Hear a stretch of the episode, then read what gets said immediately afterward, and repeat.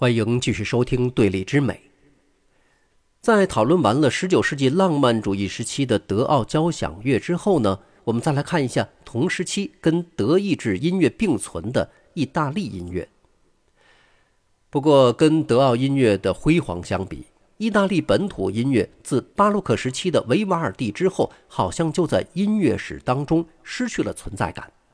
曾被贝多芬评价为当世最伟大作曲家的凯鲁比尼固然是伟大的意大利作曲家，但是他的创作生涯基本在法国。直到18世纪的古典主义时期，意大利的正歌剧、交响乐、宗教音乐作品源源不断，在数量上不输德奥，但是在质量和知名度上却是远远不及。而且呢。大部分推动音乐前进的人和事儿，它都发生在国外。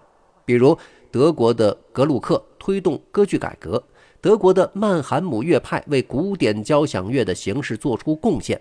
海顿、莫扎特、贝多芬、舒伯特这些不世出的伟大人物，没有一个在意大利的。直到十九世纪初，意大利歌剧才重归主流视线，让意大利歌剧重新焕发生机的。是当时在欧洲范围内红到连贝多芬都要嫉妒的人，罗西尼。不过呀，在介绍罗西尼和意大利歌剧之前，有一位音乐家要首先着重讲解，这就是人称“小提琴魔鬼”的尼科罗·帕格尼尼。在19世纪意大利歌剧全面复兴之前，意大利的音乐精髓已经被他在小提琴上复兴了一次。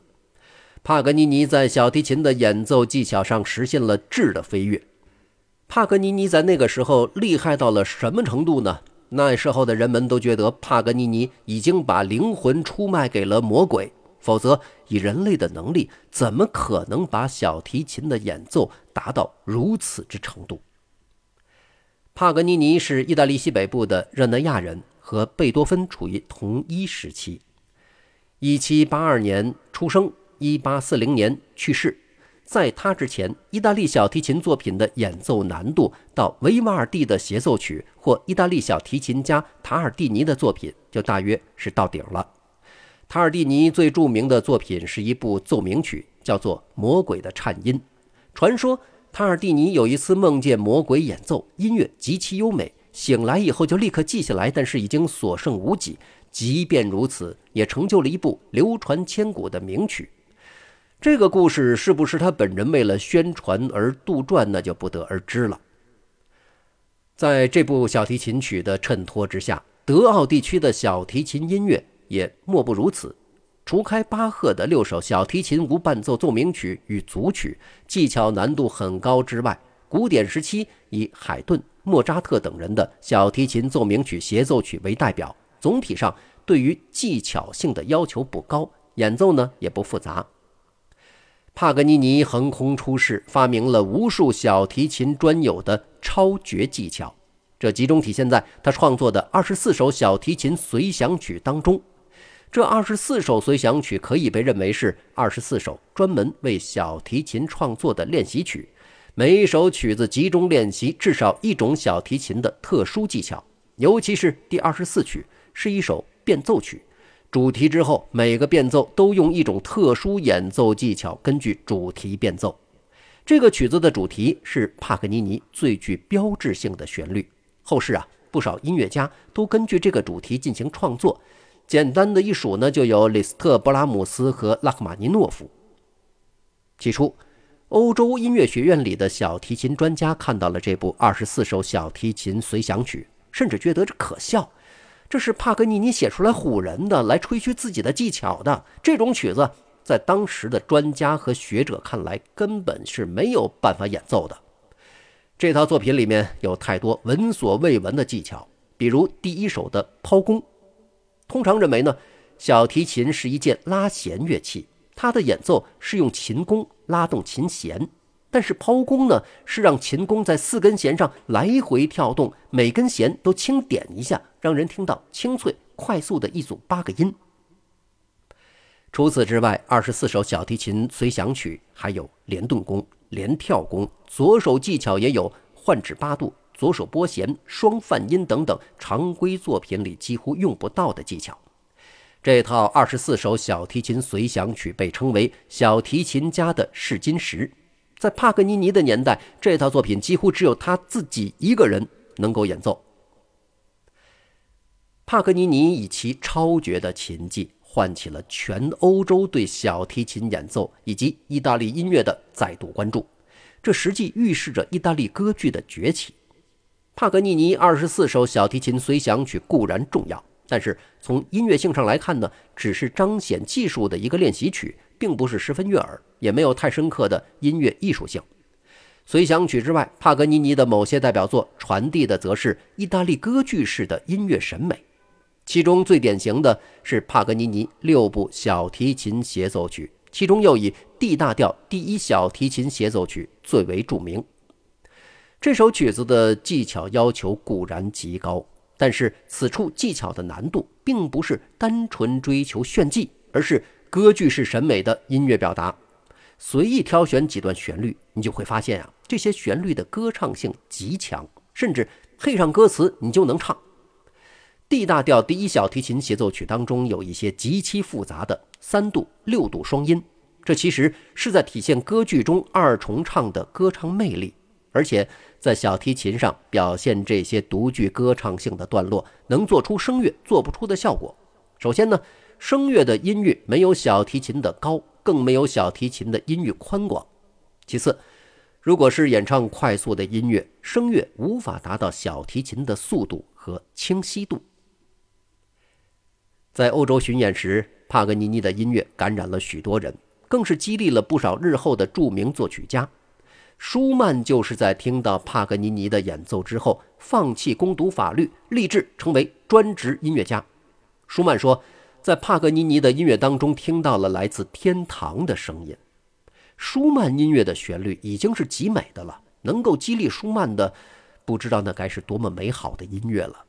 帕格尼尼也激励了李斯特。后来，李斯特立志成为钢琴界的帕格尼尼，他也的确做到了。如帕格尼尼一般，李斯特把钢琴的演奏技巧推到了全新高度。帕格尼尼在那个时代的欧洲拥有巨大的影响力，从王公贵族到市井小民，只要关注音乐，就没有人不知道他的大名。帕格尼尼在当时欧洲受追捧的程度，绝对不亚于今天任何一个红极一时的文娱明星。通过这样的影响力，帕格尼尼输出的不仅是高超的技巧，还有蕴藏在音乐中的意大利歌剧式的审美。自帕格尼尼开始，一大批专为小提琴创作音乐的作曲家就涌现出来了，有西班牙的萨拉萨特，意大利的巴奇尼。现在是捷克属地，那个时候叫做摩拉维亚的恩斯特，波兰的维尼亚夫斯基，比利时的维厄唐等等。自此，小提琴的曲目库被极大丰富。帕格尼尼大大的开发了小提琴演奏的可能性，让后世的作曲家彻底放飞了小提琴创作的想象力。小提琴被称为乐器皇后，钢琴被称为乐器之王，这一王一后。这两件独奏作品数量最多的乐器，自然而然的就形成了一组二元对立。小提琴是旋律乐器，钢琴是和声乐器。虽然小提琴也能演奏和声，但是现代小提琴最多做到双音同时发声，更多的音呢就要用到分解和弦，没有办法做到同时发声。所以在机械结构上，小提琴的和声就比较吃力。哪怕是小提琴的双音进行，也应该更多理解为二重唱，而不是和声变化。小提琴发音，只要琴弓在拉动，声音就可以延绵不绝，音高、音量、音色都能随时调整，还能做震音。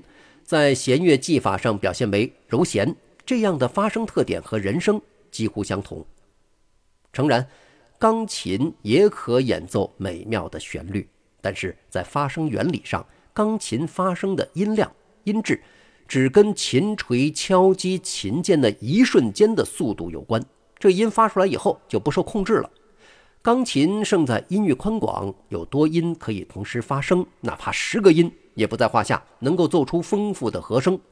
钢琴能通过对十根手指的控制，做出多声部进行的交响效果。比如，贝多芬的钢琴独奏作品就是高度交响性的。优秀的钢琴家在演奏过程当中，脑海里要装着一个交响乐团，不同声部的音色、音量都有相应的走向和变化。钢琴是天然适合演奏和声的乐器。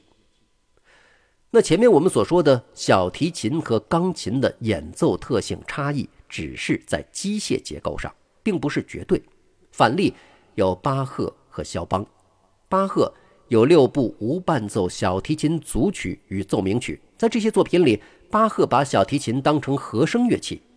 在他众多的赋格当中，巴赫甚至是用管风琴四部和声的思路去写作小提琴音乐。在巴赫所处的年代，琴弓的弓毛不像现代琴弓一样是紧绷的，而是柔软的，能在小提琴上同时演奏四个音。巴赫的无伴奏作品具有丰富的四部和声，如果同时演奏出来，效果跟管风琴接近。有些小提琴演奏家在演奏巴赫这套作品的时候，选择少揉弦或者不揉弦，如此呢？小提琴不发出震音，能在很大程度上弱化小提琴的歌唱性。肖邦他是通过独创性的技巧，比如装饰音、自由节奏和独特的音型走向等等，把钢琴变成一件具有强烈歌唱性的乐器。他一向教导学生啊，你要多听歌剧，可见他对歌唱性的追求。好，在这期节目的最后呢，我们就来听一下帕格尼尼这首被传的神乎其神，但是的确是无比好听的 D 大调第一小提琴协奏曲。咱们今天就先聊到这儿，下期节目继续聊。